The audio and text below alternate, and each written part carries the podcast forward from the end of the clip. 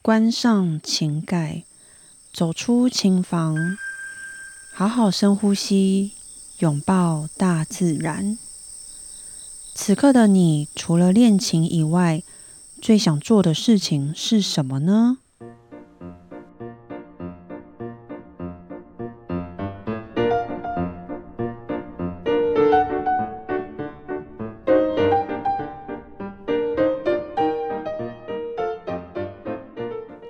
大家好，我是段心瑜。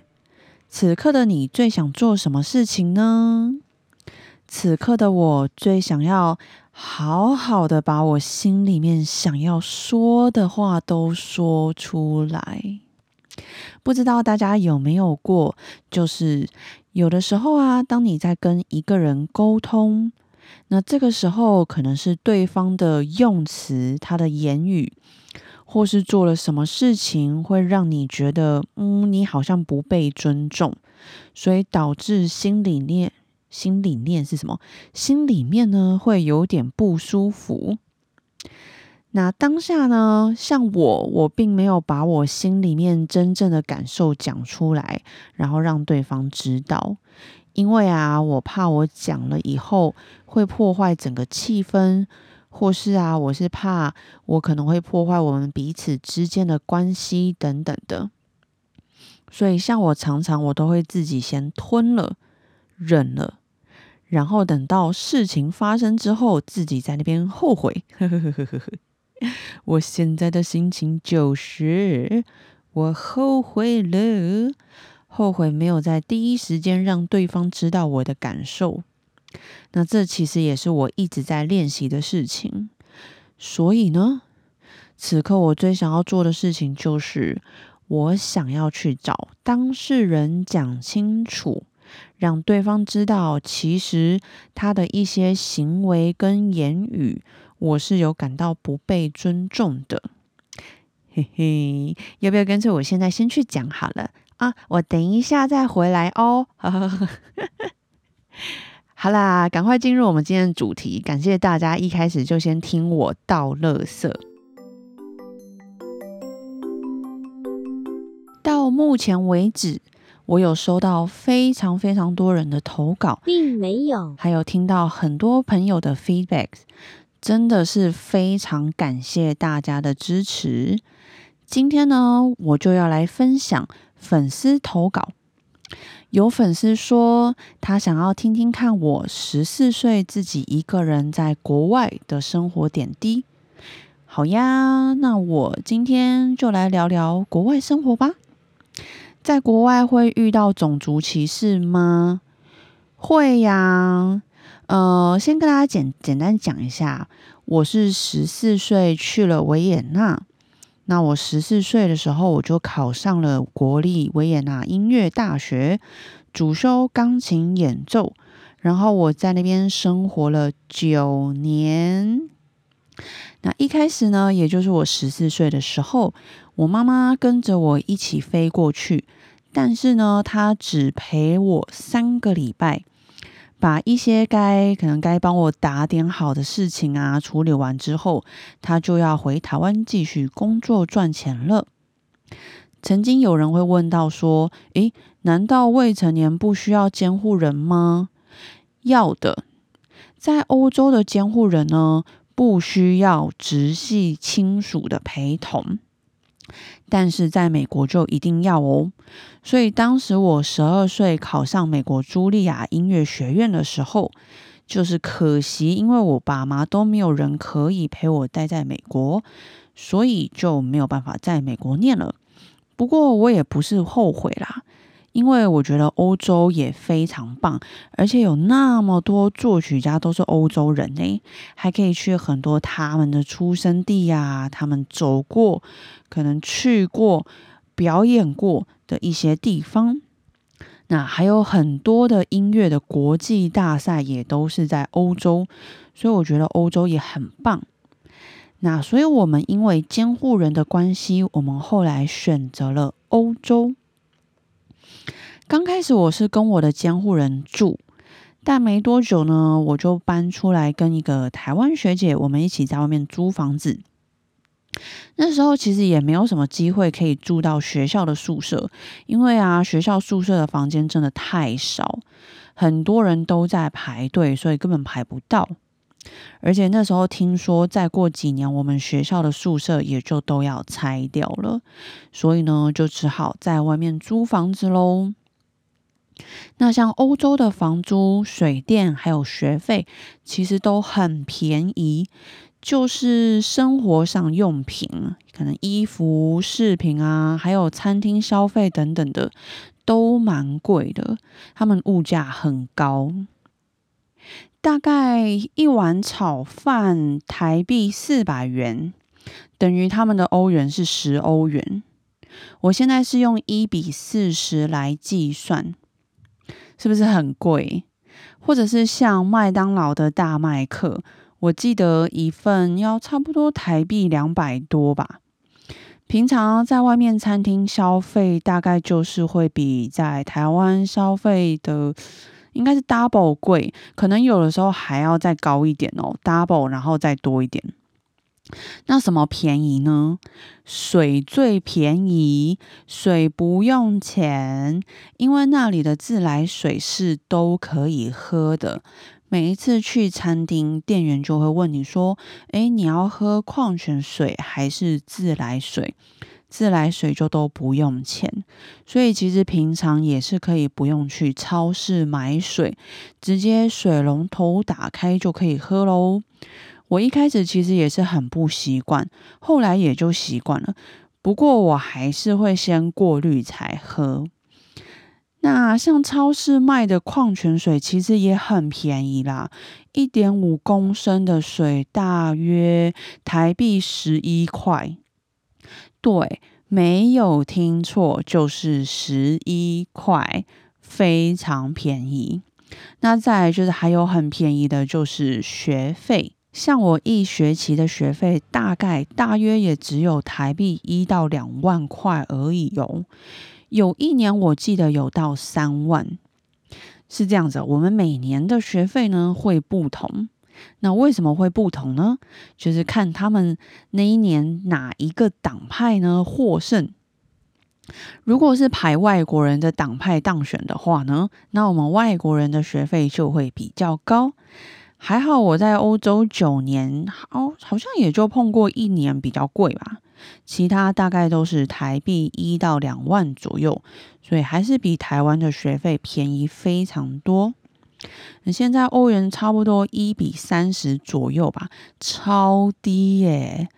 我记得我那个时候经历过一比五十，哎啊，真的那个时候辛苦我的家人了。所以回到维也纳有种族歧视吗？还是有哦。但其实我也是可以理解啦，因为我们维也纳的外国人真的很多诶，可以想象，如果我们台湾充满了外国人，而且每个国家的人他们有自己的语言，但是他们住在台湾，可是又不说中文，只说一些我们听不懂的语言，那这样时间久了，其实我相信。那个心情应该也不是很舒服。还好我们学校是只有少数的人有种族歧视，毕竟啊，音乐本来就没有分国籍，所以我们大家都是用音乐来彼此交流。我有遇过学校教大班课的老师，好像是教音乐史的老师吧，好像他很排外。所以常常我们外国人，如果我们举手发问，他都会装作没有看到，然后他就会去点那些当地人，或者是外国人。我们上课迟到，如果迟到的话，他会非常生气，他会在全班面前责备你，或者是酸你。但是如果当地人迟到，他就会笑笑说：“啊，没关系，请进。”所以就会有这种很明显的不平等待遇。然后啊，平常走在路上，我个人是觉得这个是还蛮常会遇到的，就是会遇到一些老人，他们突然啊会对我们大骂说：“哦，中国人去死！”他就会说 “Scheiße, k n e s s i n g 就讲的很重，然后很大声。所以这我是觉得还蛮常遇到的，或者是像刚开始去欧洲，然后我德文不好，常常会需要他们放慢速度啊，再讲一次。但很常遇到欧洲人，他们都很没有耐心，对方可能就再讲一次的时候，他就会很故意。放很慢的速度，然后故意讲的很大声，让旁边所有人都会注意到我们这边。然后讲完以后，再跟旁边的同事同事们笑笑讲说，讲一些我听不懂的话，就是当下会让我觉得他们好像在取笑我之类的。那我觉得最辛苦的啊，就会是每一年啊，我们要去签证处办延签。那那里工作的人就是都会百般刁难外国人，尤其是非常不喜欢遇到他们不会讲当地语言的外国人。所以就算他们会英文，也不会想要跟我们说。我觉得，嗯，某一方面，欧洲人真的是很高傲。所以一开始呢，如果我们要去办眼签，然后我们的语言不是很好，我们都一定要找会当地语言的人一起陪同，不然就一定会被百般刁难。他们要不给我们签证都是有可能的。所以以上呢。是我曾经在维也纳有遇过的一些不平等待遇，但是我要说，好的人还是有很多。只能说，当时我可能遇到的人刚好心情都不是很好，然后他们又遇到不会讲德文的我，哎呀，这个时候就是两个人磁场不合。简单来讲，就是衰。所以我觉得蛮重要的是，我们出了国。可能呢，就要用最快的速度学好他们当地的语言。只要能沟通，什么事都好说。还有啊，有机会可以多多认识新朋友，因为出门在外靠的就是朋友。但是一定要带着放大镜去认识朋友哦，毕竟自己一个人在国外，如果真的交坏了朋友。一时也没有人可以帮忙。那这样十四岁一个人在异地生活，会不会很辛苦呢？会啊，我觉得非常辛苦。尤其是啊，刚开始去，因为语言不通嘛。我是先在台湾有学了两个月的德文，然后接下来我就去了维也纳。在台湾是去补习班学德文哦，好久以前的事情。但说真的，嗯，没什么帮助诶，我到了那边，尤其是第一年，我真的只能用猜的。呃，我会听到他们讲的一些 keyword，可能是我曾经有学过的，然后我再猜他们，诶，是不是这个意思？然后我就会摇头或者是点头。但是如果我发现，诶，对方表现出一个哼一脸超级惊讶的表情，哦，那这个时候我就知道哦，我猜错了，因为我回答让他们很惊讶，所以前尤其是第一年啊，我就真的只能一直这样过日子。所以像我前我前半年在维也纳，我是去一般的德文补习班上课，那。半年后好像是吧，半年后，因为那边有规定，未满十六岁一定要念他们的普通的国高中，所以我就必须义务一定要进去学校念书，超级痛苦。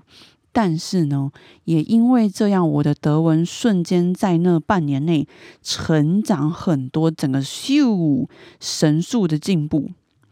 因为我在学校里啊，我也要考试，我也要考德文、数学，还有物理、化学、地理、历史那些的，什么都要考。如果这种情况我都还不会进步的话，嗯，那我也是服了我自己呀。而且这些课我们全部都是用德文，没有人在用英文，所以其实学校也都是会主要啦，学校都会发课本。所以你回去把每个单字都查清楚，那这样在老师上课的时候，其实也就比较会听得懂。所以后面就觉得嗯也还可以啦，就是前几年会稍微辛苦点。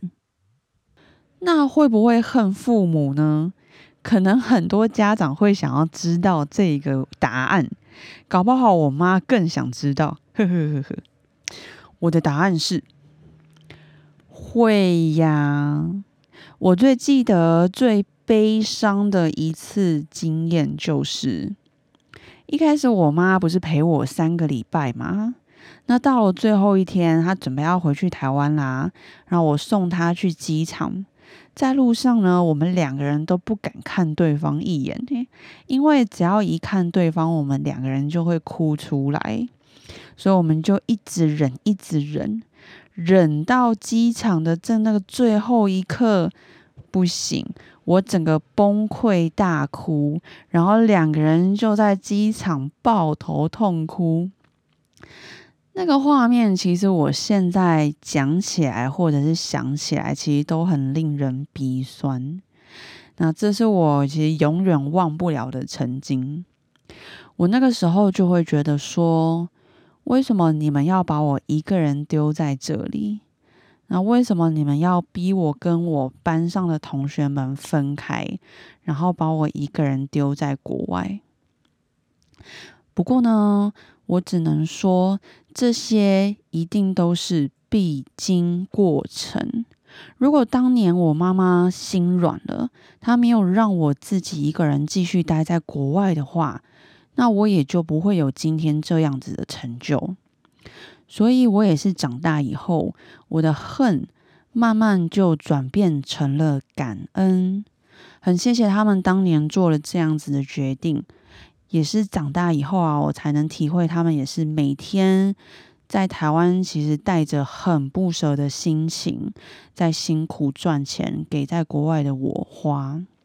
所以那段很煎熬的日子，一定都要撑过去。我现在非常感谢他们为了我坚持下去哦。讲到这，感觉好感人，好催泪哦。那我现在有点不知道我接下来要分享什么，我忘了。还是这一集应该叫对父母的真情告白啊？不然哪天来个特别节目好了，邀请我妈来上节目，你们觉得如何？搞不好她会说出更多其实我不知道的事情哦。会不会结果两个人到时候在节目上里，然后再一次抱头痛哭，然后大家就在远端听着我们，想听我跟我妈如果一起上节目的，欢迎大家留言跟投稿哦。可以也顺便跟大家分享，就是哎，我妈当时是怎么远端管我的？就是如果有机会跟我妈一起上节目的话，到时候也跟大家分享。哼。我妈那时候，因为我们家的家教是非常严的，所以可以跟大家分享下，他们是用什么的方法在一远端来管我这当时只有十四、十五岁的我。最后想跟大家分享，或许有人会担心啊，小孩子太小啊，担心他们无法独自 handle 所有事情。这个真的不用担心哦，孩子其实自己会找方法生存下去，这是真的。当我们发现哦，此刻啊，真的就只有自己可以帮自己的时候，我们自然就会想办法找出很多的方法来解决所有事情。然后啊，就是像我之前说的。快快的学好当地语言，然后带着放大镜去多认识一些新朋友，融入他们的生活，这样子在异地的生活就会比较轻松，而且方便很多。那今天关于这国外的生活呢，就先分享到这里啦。如果还有更多想知道，或者是想看看我妈妈本人上节目呢？再跟我说，我这样又多了一集可以录了，那就先这样啦，拜拜。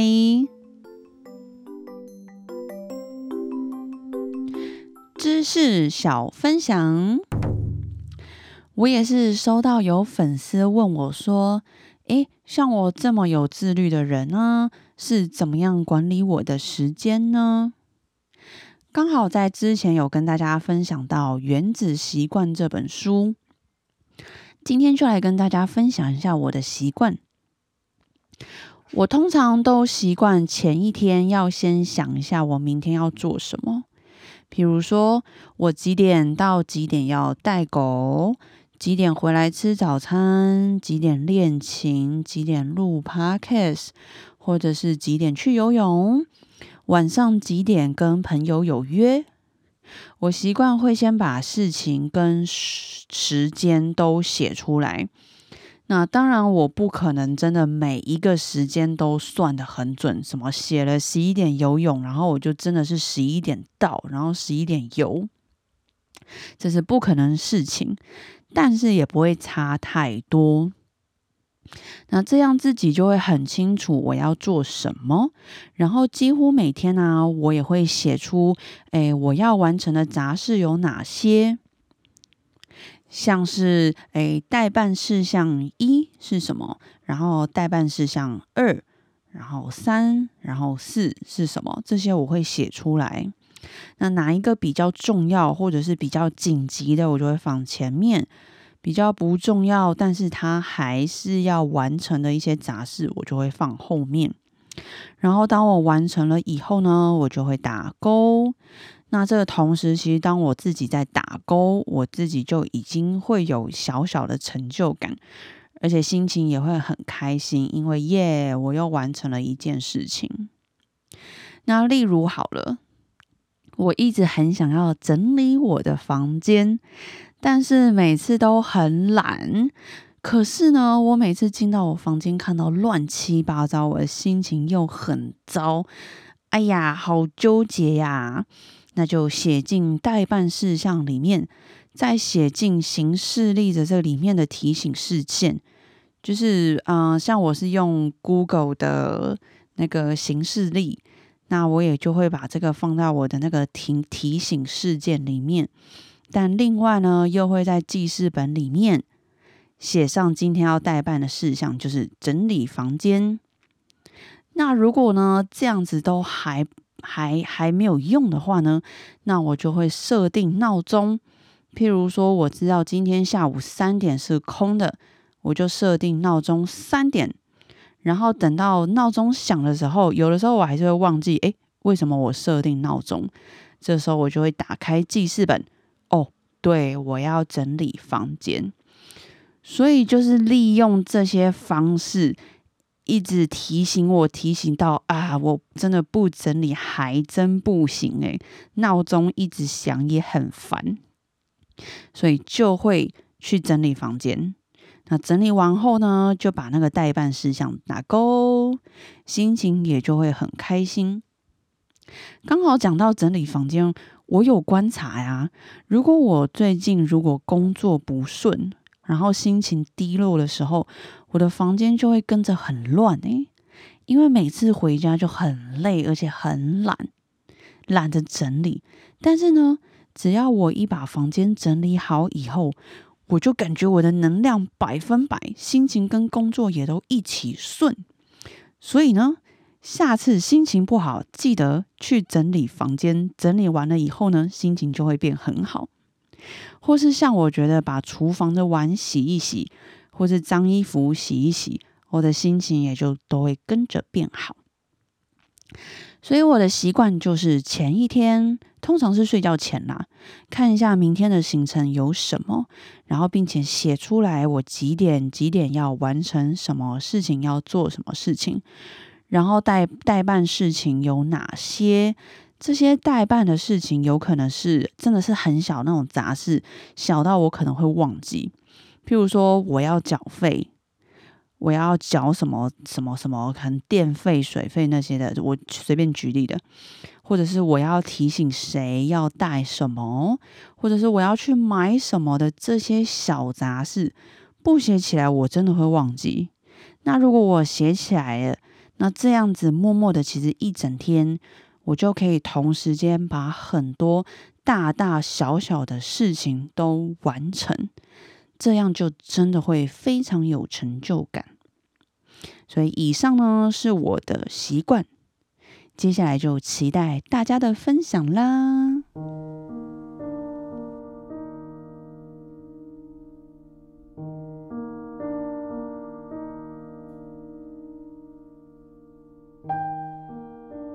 今天的你辛苦了，记得睡前好好拥抱自己，嘉许自己。我嘉许我今天在路上帮助了一位老先生，我看到他的推车上面载满了一堆旧的小型家具，但是呢，当他在过马路的时候，因为推车重心不稳。